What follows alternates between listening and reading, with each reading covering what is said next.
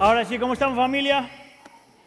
Si por favor nos ponemos de pie para la lectura de la escritura, hoy vamos a estar leyendo del Evangelio de Lucas, capítulo 2, de los versículos 8 al 20.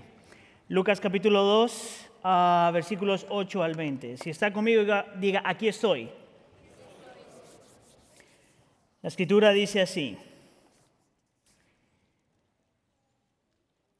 En esa misma región habían unos pastores que pasaban la noche en el campo turnándose para cuidar sus rebaños. Sucedió que un ángel del Señor se les apareció, la gloria del Señor los envolvió en su luz y se llenaron de temor. Pero el ángel les dijo, no tengan miedo, miren que les traigo buenas noticias que serán motivo de mucha alegría para todo el pueblo. Hoy les ha nacido en la ciudad de David un Salvador, que es el Cristo, que es Cristo el Señor. Él les servirá de señal, encontrarán a un niño envuelto en esto les servirá de señal, encontrarán a un niño envuelto en pañales y acostado en un pesebre. Versículo 13. De repente apareció una multitud de ángeles del cielo que alababan a Dios y decían, gloria a Dios en las alturas y en la tierra paz a los que gozan de su buena voluntad. Leamos el versículo 14 juntos. Gloria a Dios en las alturas y en la tierra paz a los que gozan de su buena voluntad. Cuando los ángeles se fueron al cielo, los pastores se dijeron unos a otros, vamos a Belén a ver qué es esto que ha pasado, que el Señor nos ha dado a conocer. Versículo 16. Así que fueron deprisa y encontraron a María y a José y al niño que estaba acostado en el pesebre. Cuando vieron al niño, contaron lo que les había contaron lo que se les había dicho acerca de él y cuando lo oyeron se asombraron de lo que los pastores decían. María por su parte guardaba todas estas cosas en su corazón y meditaba acerca de ellas.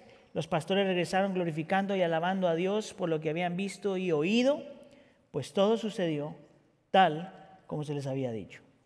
Señor, te pedimos que por favor hables a nosotros esta tarde y podamos aprender lo que significa el significado de la Navidad. ¿Cuál es el significado de la Navidad a través de los lentes de estos pastores, Señor, y de lo que los ángeles ah, proclamaron y cantaron en frente de ellos. Danos oídos para escuchar, mente para entender y un corazón para cambiar.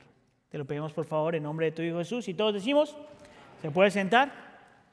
Ahora, como ustedes saben, y lo escucharon en, el video, eh, vamos a tener a estos niños con nosotros. Entonces, déjenme, le voy a, para, especialmente para los que son nuevos en la iglesia, déjenme les doy las reglas del juego. ¿Ok? Primero, se espera que cuando están los niños con nosotros haya un poquito más de movimiento que regularmente, que regularmente hay. Entonces, no se preocupe, cierto nivel de movimiento es aceptable en un servicio así. ¿Ok? Pero número dos, si su niño o su niña se está saliendo de control, tenemos un par de cuartos donde usted puede ver el sermón en la pantalla. Ahora, solamente haga eso si su niño ya no lo puede controlar. ¿verdad? Entonces oramos por usted y de ahí se va. Pero no tiene que hacerlo, sea paciente. ¿Está bien? De todos modos, yo solo voy a predicar como dos horas, no hay problema. hemos estado haciendo esta serie de Adviento, mirando a este grupo de personas que tuvieron de hasta cierto punto un encuentro con el Señor Jesús, con el nacimiento del Señor Jesús. Y a lo largo de estos encuentros hemos estado viendo cuál es el significado de la Navidad. Y hasta este punto hablamos de María y hablamos de Zacarías y hablamos de José. Y hoy vamos a estar hablando en específico, mirando este grupo de hombres que son los pastores que encontramos en Lucas capítulo 2. Podríamos también hablar de lo que los, los ángeles cantaron, pero yo voy a incluir todo esto bajo la experiencia de los pastores. Y, a la, y, y, y de estos hombres nosotros vamos a aprender tres cosas que el Señor Jesús cuando vino, vino a cambiar el lamento en canto. No más para que sepa, hay una canción de Sergio que se llama eh, Cambiar el lamento en baile. ¿Esa es tuya? Bueno, tú la cantabas.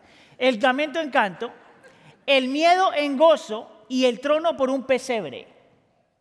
Que la Navidad en realidad, lo que estamos celebrando, es que el Señor vino a cambiar el lamento en canto, el miedo en gozo y el trono por un pesebre. Entonces vamos con el primer punto. ¿Por qué decir que el Señor vino a cambiar el lamento en canto? Para, entender lo que está pasando aquí, tengo que hacerle una pequeña explicación de, eh, de quiénes eran en ese tiempo y en ese contexto los, en contexto los pastores.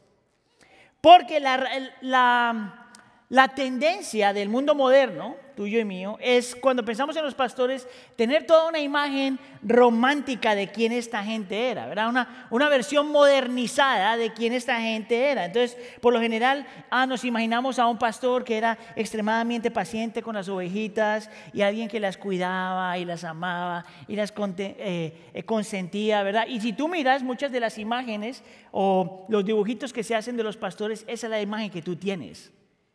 Es gente dulce y amable. Eso es toda una, una imagen romántica de quienes los pastores eran. Lo interesante cuando tú miras el contexto del Nuevo Testamento y cuando tú miras históricamente quiénes eran los pastores, te das cuenta que los pastores en ese contexto ni eran gentiles, ni eran amables, ni eran pacientes.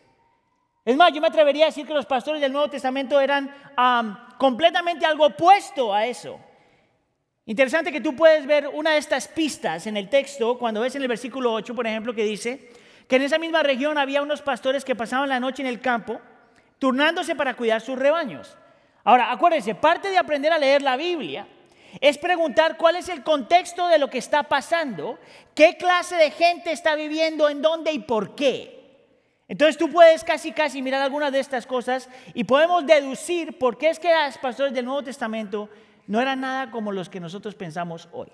Entonces, por ejemplo, te dice que esta gente vivía en el campo, que vivía fuera de la ciudad, lo que significaba entonces que era gente que estaba viviendo en el campo. Ahora, esto es interesante porque en el tiempo bíblico, una persona que vivía fuera de la ciudad no era una persona necesariamente deseada por los de la ciudad.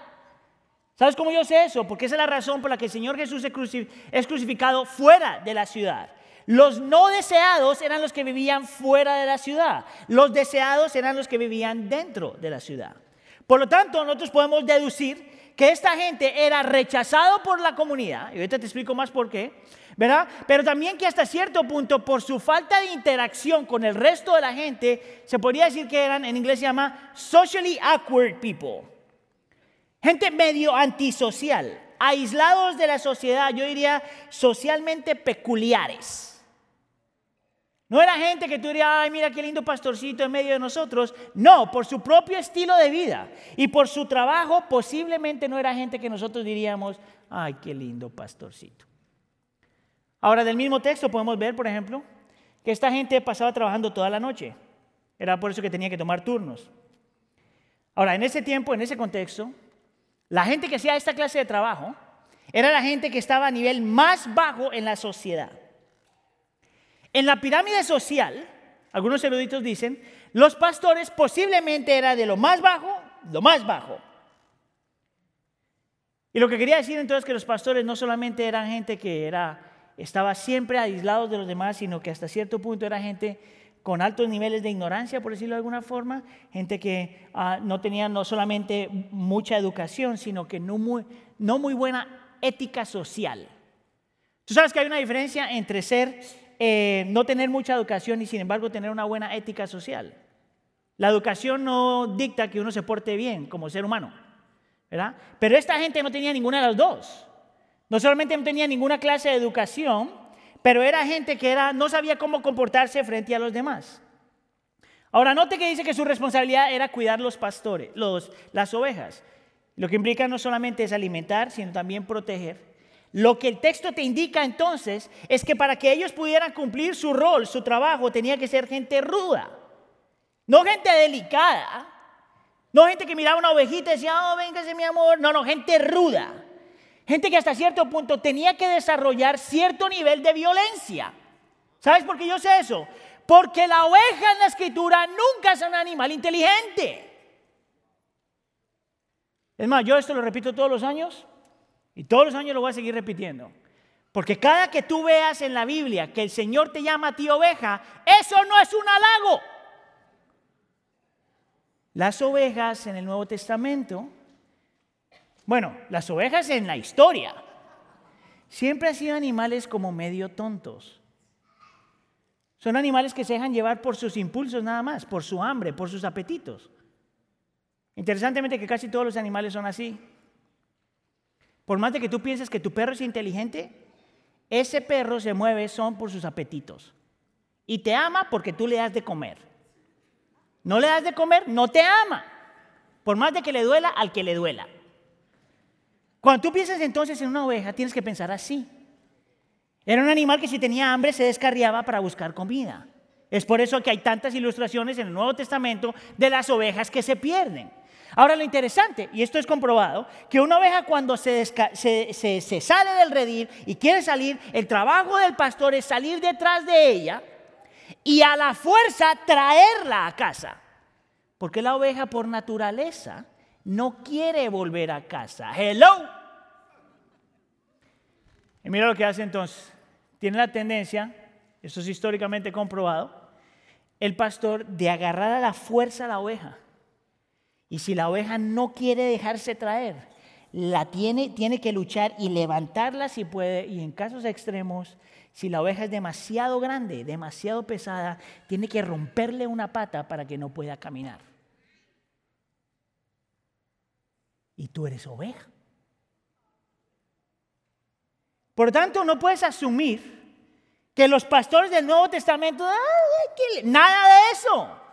Gente desordenada, gente con un estilo de vida drástico y por su propio estilo de vida, dicen algunos eruditos, gente que posiblemente adictas a cualquier cantidad de vicios, alcohol, quién sabe por qué. Yo estoy especulando aquí, pero me imagino con ese estilo de vida tan difícil, el alcohol es casi la salida del escape de todo lo demás. Ahora, hay más. Porque está eh, en el tiempo que se escribe este texto, en el contexto en que se escribe, en el tiempo de la historia, ah, muchos eruditos argumentan, eruditos son gente que estudia la Biblia, por si acaso, ¿verdad? Muchos eruditos argumentan que las ovejas que estos hombres están cuidando eran precisamente las ovejas que se utilizaban para el sacrificio en el templo, en el tiempo de la historia que está pasando esto. ¿verdad? Entonces alguna gente cree que estos hombres están cuidando las mismas ovejas que después se tienen que utilizar para los sacrificios para el perdón de los pecados. Pero si el trabajo de estos hombres es cuidar esas ovejas, lo que quiere decir que la gran mayoría de estos hombres nunca tenían la oportunidad de tener una oveja para ir al pueblo, para ir al templo, para sacrificar lo que tenía que sacrificar para el perdón de sus pecados, lo que quiere decir entonces es que posiblemente estos eran hombres que toda su vida estaban llenos de culpa y su conciencia les aturdía. Esos son los pastores en el Nuevo Testamento. Por lo menos estos pastores. Gente aislada, gente rechazada, gente inmoral, gente ignorante, rudos, violentos, llenos de culpa y por lo tanto posiblemente gente sin esperanza. Es por eso que decimos que esto es lamento. No es un estilo de vida deseado. Es el estilo de vida que te tocó. Ahora lo interesante de esto es que el Señor viene a buscar esa clase de gente. El Señor se le aparece a esa clase de gente. Mira lo que pasa en el versículo 9. Los pastores regresaron glorificando, alabando a Dios por lo que habían visto y oído. Algo pasó en el transcurso del relato, que voy a volver después a eso, donde estos hombres ven algo y escuchan algo que transforma su corazón, algo que el Señor le reveló, algo, algo de que el Señor lo rescató, algo que transforma su vida de tal forma que lo que era lamento al final se convierte en un canto. Lo que yo quiero que tú ah, mires y no vayas a ignorar es esto. Que el Señor viene a revelarse a la gente que nadie más quería ver. Que el Señor viene a rescatar los que pensaban que no había forma de ser rescatados. Que el Señor viene a identificarse con los que nadie quería identificarse. ¿Tú alguna vez te has puesto a pensar, ¿por qué fue que el Señor Jesús nació en un pesebre? Piense conmigo, piense conmigo.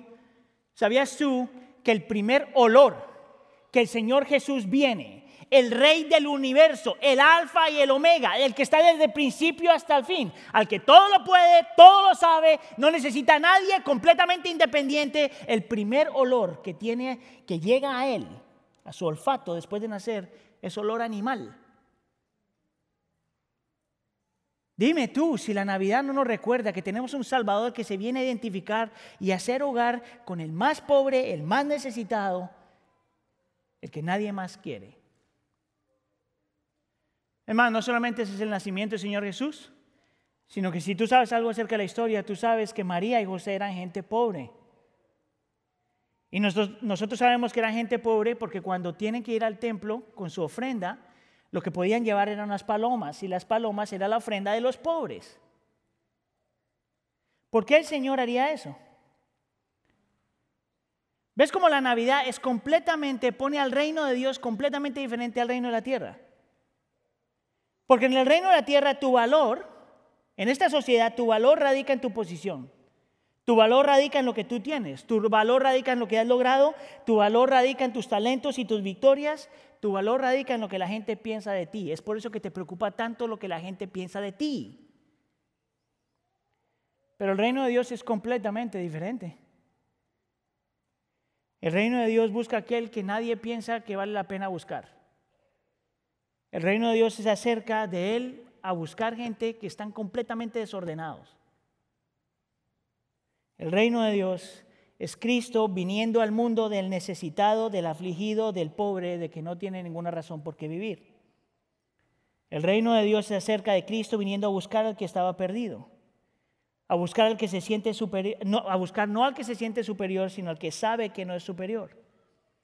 El reino de Dios es Cristo Jesús viniéndole a darle dignidad al despreciado, a extenderle amor al ignorado, al vivir con y por, el necesitado, al sanar al herido, al amar al odiado, al liberar al cautivo y ofrecerle esperanza al oprimido. Completamente diferente. Y tú puedes ver que por eso Cristo entra a nuestra creación, por decirlo de alguna forma, para cambiar el lamento en canto. Ahora, lo interesante de todo esto es que cuando esta gente tiene este entendimiento, todo este entendimiento viene de los versículos 11 al 14, que después vamos a mirar, ¿verdad?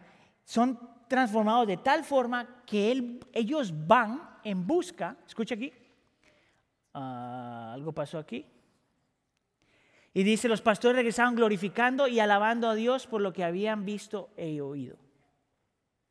Note aquí que el Señor hace tal obra que ellos terminan siendo lo que nadie más pensaba que podrían ser.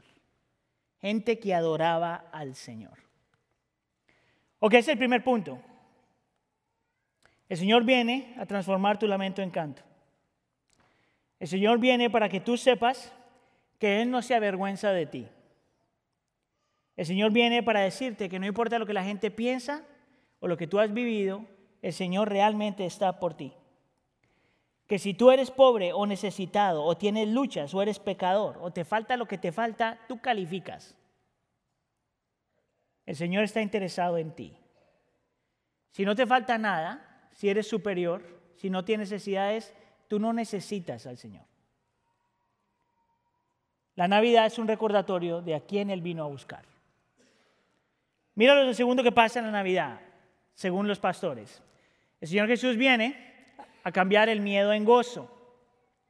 Ahora, cuando tú lees el texto, te das cuenta que cuando los ángeles se le manifiestan a los pastores, esta gente no solo ve algo y al verlo se llenan de temor. Eso lo ves en el versículo 9 también. Sucedió que el ángel del Señor se les apareció, la gloria del Señor los envolvió en su luz y se llenaron de temor. Ahora, es de ahí donde yo saco la palabra miedo, ¿verdad? Lo interesante es que estos hombres tienen un encuentro con el Señor y dos cosas pasan al mismo tiempo. Note aquí el texto. Dos cosas pasan al mismo tiempo cuando alguien tiene, a lo largo de la escritura, no más para que sepan, cuando hay un encuentro con el Señor, dos cosas siempre pasan. Número uno, la gloria de Dios se manifiesta y a la misma vez ves la condición de tu corazón. Siempre. La gloria de Dios quiere hablar de su, majestad, de su belleza, de su santidad, de su presencia, de su pureza, de su perfección. Siempre a lo largo de la escritura, cuando el Señor escoge manifestarse a alguien, su gloria es evidente. No es simplemente un pequeño encuentro con Dios, pero la gloria del Señor lo impacta todo. Y cuando la gloria del Señor se manifiesta, automáticamente tú ves tu pecado.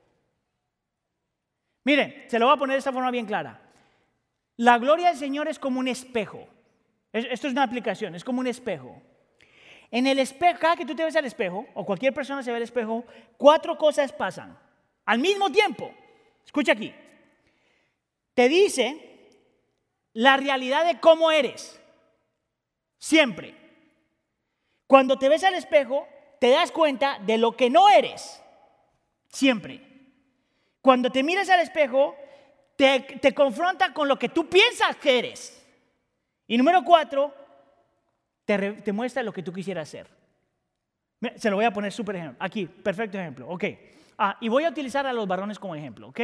Ahora, lo que le voy a decir, a lo mejor algunos de ustedes se van a ofender porque te voy a escribir a ti. Pero es solamente una ilustración. Si le cae el guante, póngaselo. ¿Ok? Pero solo una ilustración. Escucha acá. A la, esto, esto, le pasa a algunas mujeres, pero es mayormente a los hombres. Algo que se llama de midlife crisis. La, la, la época de la media edad o la crisis de la media edad que por lo generalmente pasa entre los años 40 y 50. Lo que quiere decir que Sergio y yo estamos luchando por lo mismo. ¿verdad?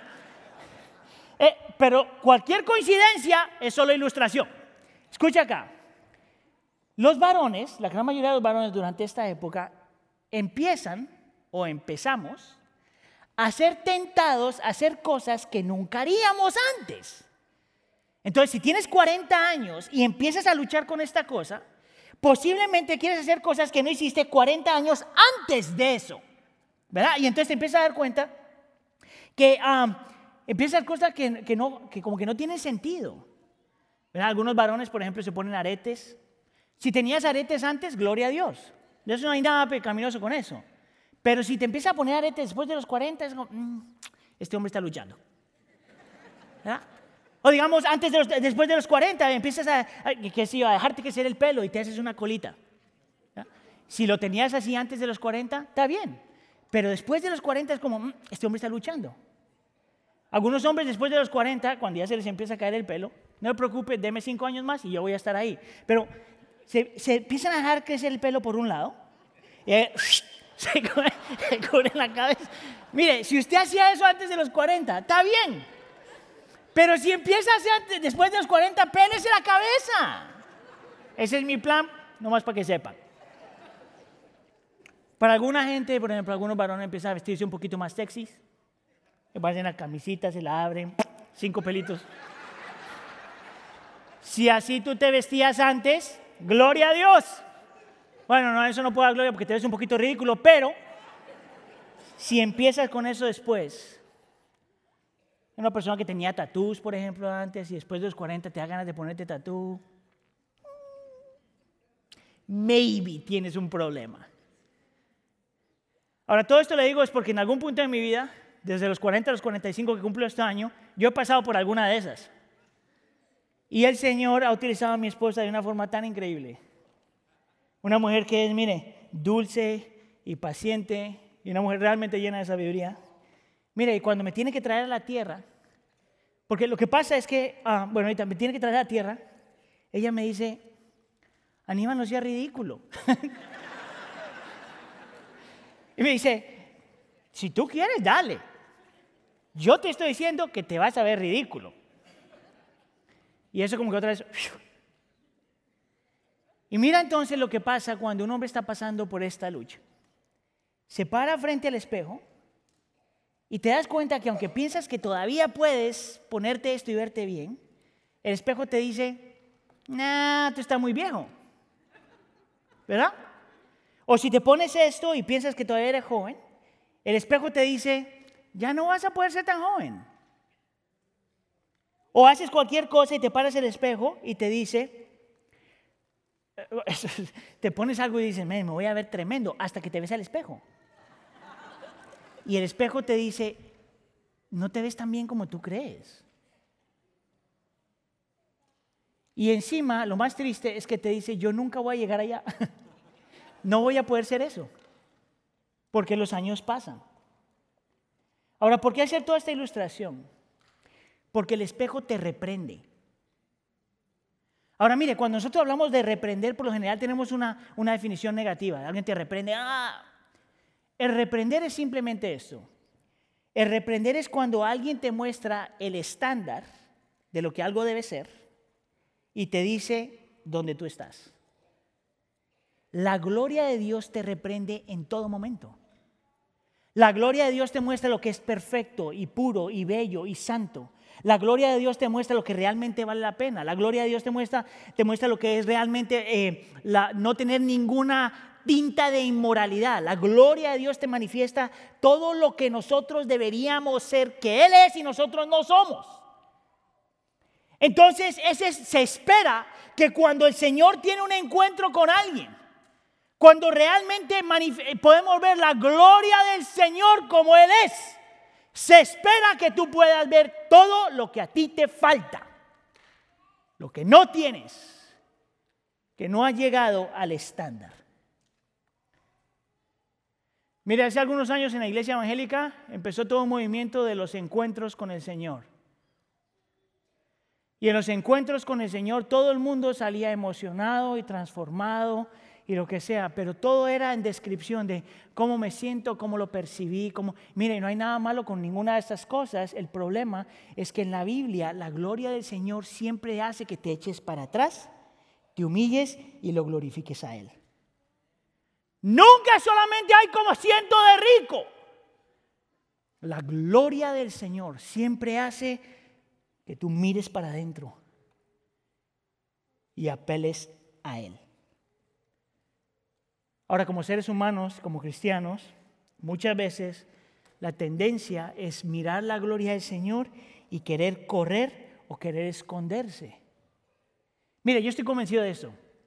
Para algunos de ustedes, la razón por la que venir a la iglesia muchas veces no es apetitoso es porque cuando estás cantando lo que estás cantando, cuando estamos leyendo lo que estamos leyendo, te recuerda todo lo que a ti te falta.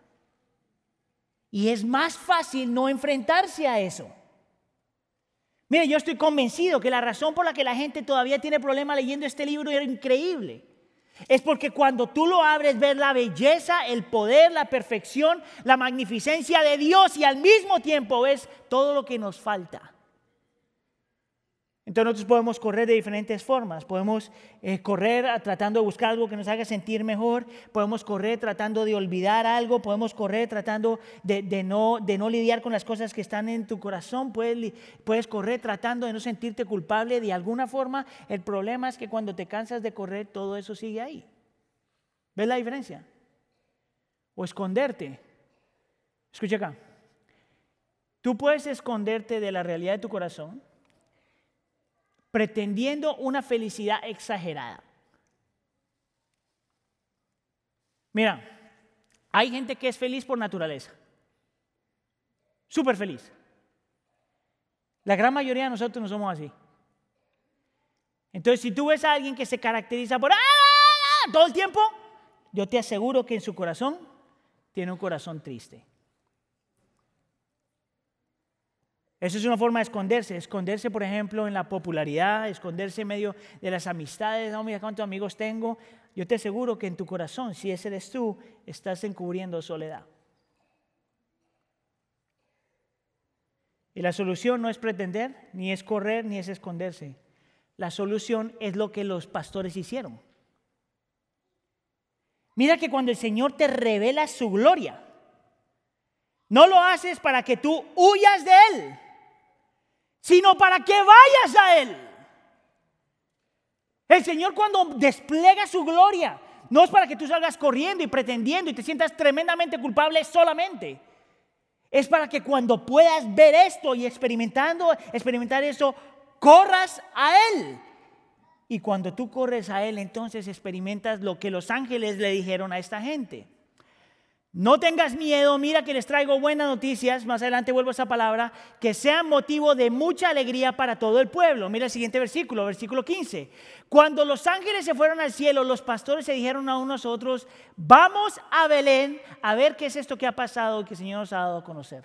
Nota el comportamiento de estos hombres en un encuentro con la gloria del Señor. En vez de pretender que nada pasó, en vez de correr, en vez de esconderse, van y buscan a la persona que puede transformar el miedo en gozo. Pregunta para ti, ¿qué haces tú cuando te llega el temor de Dios? ¿Qué haces tú? ¿Corres, te escondes o corres a Él? Porque solamente cuando corremos a Él es que nuestro, nuestro corazón encuentra paz. Es por eso que el Señor Jesús decía, vengan a mí todos los que están trabajados y cansados, que yo los haré descansar. Porque en medio de tu temor tú puedes correr a Él, porque eh, solamente en Él el sediento satisface su sed. El ciego encuentra la luz. El pobre, hablando espiritualmente, es enriquecido. El condenado es perdonado. El afligido se llena de gozo. El rechazado es recibido. El ignorado es apreciado. El pecador es perdonado. Gozo.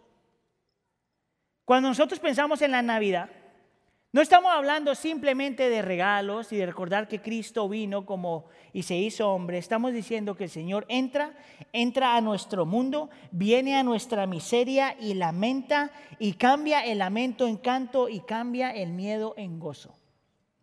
Esa es la Navidad.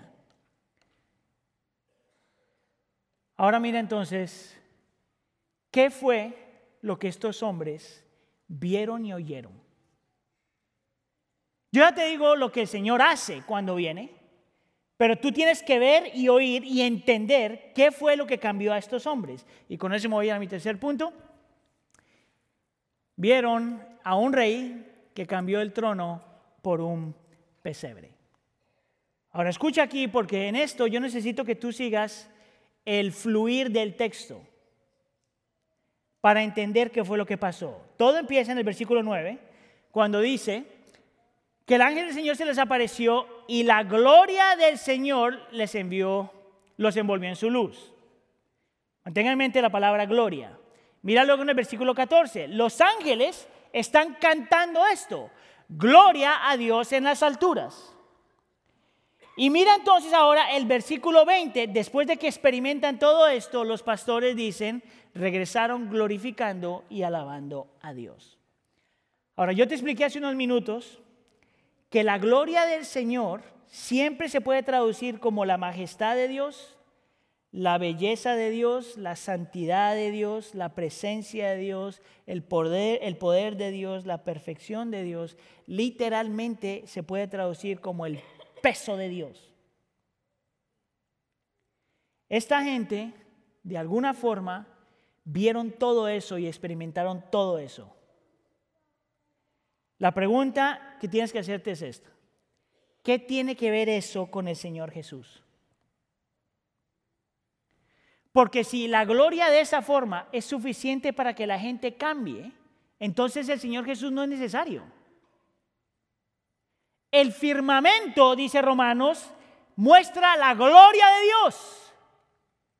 Pero el firmamento no es lo único, no es lo no es lo que tú necesitas para que tu corazón cambie. Tiene que haber algo diferente.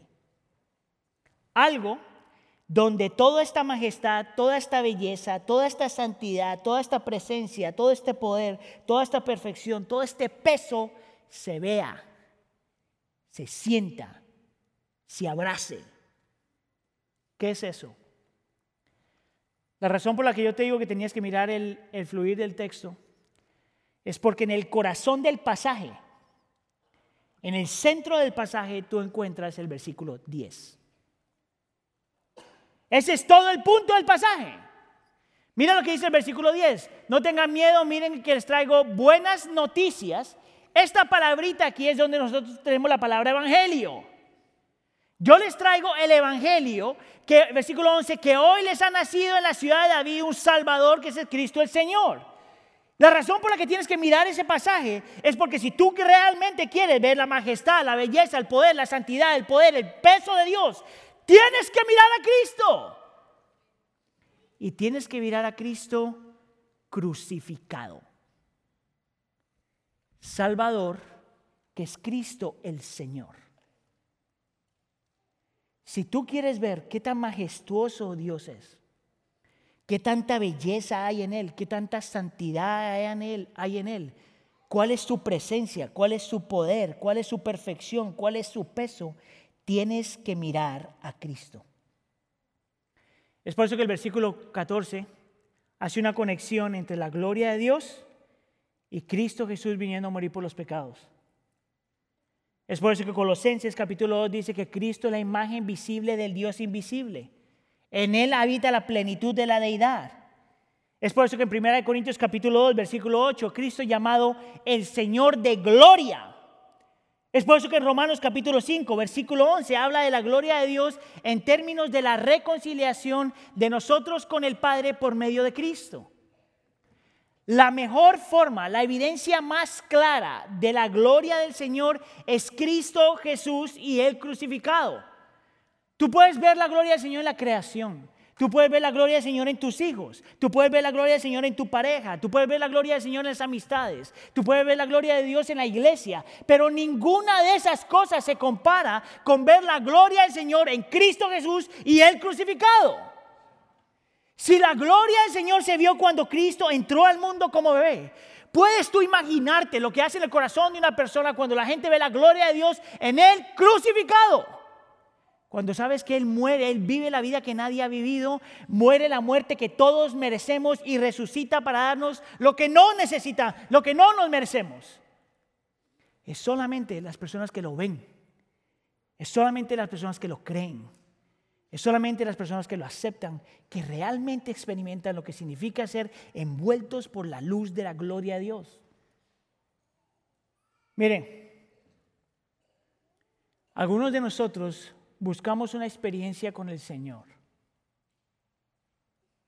Y no hay nada malo con la experiencia. Pero la mejor experiencia es cuando tú puedes ver todo lo que Dios es en Cristo. Y Cristo entregando todo por ti. Mira, te lo voy a poner de esta forma. Este es un autor hablando del tema de la gloria y dice, los ángeles cantaban una canción de gloria, no, solo por los, no solamente porque los eventos sobre los que cantaron fueron gloriosos, sino también porque aquel que vino fue, es y siempre será la suma y definición de la gloria de Dios. La suma y definición de la gloria de Dios. No hay otra cosa mayor que muestre la gloria de Dios que Cristo Jesús. Los ángeles cantaron de la gloria porque gloria había venido a la tierra para rescatarnos de la gloria del pecado y para desatar la gloria perdonadora y transformadora de su gracia sobre todos los que creyeron. El himno de los ángeles y los himnos que han sido escritos por el pueblo de Dios desde ese entonces brillan de gloria porque la encarnación de Jesús se trata de un glorioso Salvador que viene a dar gracias, a que viene a dar gracia gloriosa a las personas que han abandonado su gloria. En Jesús y su obra redentora en la cruz del Calvario es donde somos confortados y confrontados por la gloriosa bondad de Dios. Dios el Padre le encarga a su Hijo que abandonara su posición de gloria legítima para convertirse en un siervo hasta la muerte, para que usted y yo pudiéramos ser liberados de la prisión de la gloria personal, que es la condenación de todo pecador. Escucha acá. El Cristo, en Cristo nosotros nos bañamos con la gloria de su perdón la gloria de su amor, la gloria de su sabiduría, la gloria de su poder, la gloria de su misericordia, la gloria de su gobierno soberano, la gloria de sus promesas y la gloria de su presencia. Es todo acerca de la gloria del Señor en Cristo Jesús. Entonces en esta Navidad, tú compras lo que tienes que comprar. Come lo que quieras que comer. Celebra lo que tienes que celebrar. Pero si en esta Navidad tú no eres impactado por la magnificencia, el poder, la majestad, la belleza y la perfección de Cristo, no estás celebrando bien. Y no vas a poder experimentar cómo el Señor cambia el lamento en canto, cómo el Señor cambia el temor en gozo y cómo el Señor te da libertad. Mire, yo no sé si usted tiene una relación con el Señor ya. Si no tiene relación con el Señor, esta es la época donde usted tiene que venir a Él. Porque Él ya vino a usted. Note que el Señor fue el que tomó la iniciativa. El Señor se le manifiesta a los pastores. No era que los pastores estaban buscando por Él, el Señor los busca a ellos. Así de la misma forma que el Señor ya te está buscando a ti. Y si tú eres creyente y se te ha ido la onda, esta es la época donde tú vuelves a alinear tu corazón y aprecias y abrazas lo que tienes en Cristo, al Rey de Gloria. Amén. ¿Oramos? Señor, te damos gracias. Una vez más, Señor, a lo largo de todo este adviento, te damos gracias, Señor, porque tú realmente, Señor, um, haces una obra tan increíble en nuestros corazones. Señor, que tus promesas es de quitar el lamento y convertirlo en canto, Señor. Qué promesas tan increíbles. Te pedimos, Señor, que nosotros podamos abrazar y creer eso. Señor, que tu promesa dice, Señor, que tú nos quitas el temor y nos das gozo. Señor, ¿qué promesas son esas? Te pido por favor, Señor, en nombre de tu Hijo Jesús, que nosotros podamos creer, abrazar y vivir por eso. Señor, haz tu obra en nuestro medio. Revela tu verdad. Transforma nuestro corazón. Y déjanos ver la belleza de quien tú eres. Déjanos ver tu majestad, no solamente en el pesebre, pero en la cruz del Calvario. Déjanos ver tu poder, no solamente en el pesebre, pero en la cruz del Calvario. Déjanos ver tu paciencia, no solamente en el, en el pesebre, pero en la cruz del Calvario. Déjanos ver tu perdón. Déjanos verlo todo. Déjanos ver tu gloria en Cristo Jesús y el crucificado.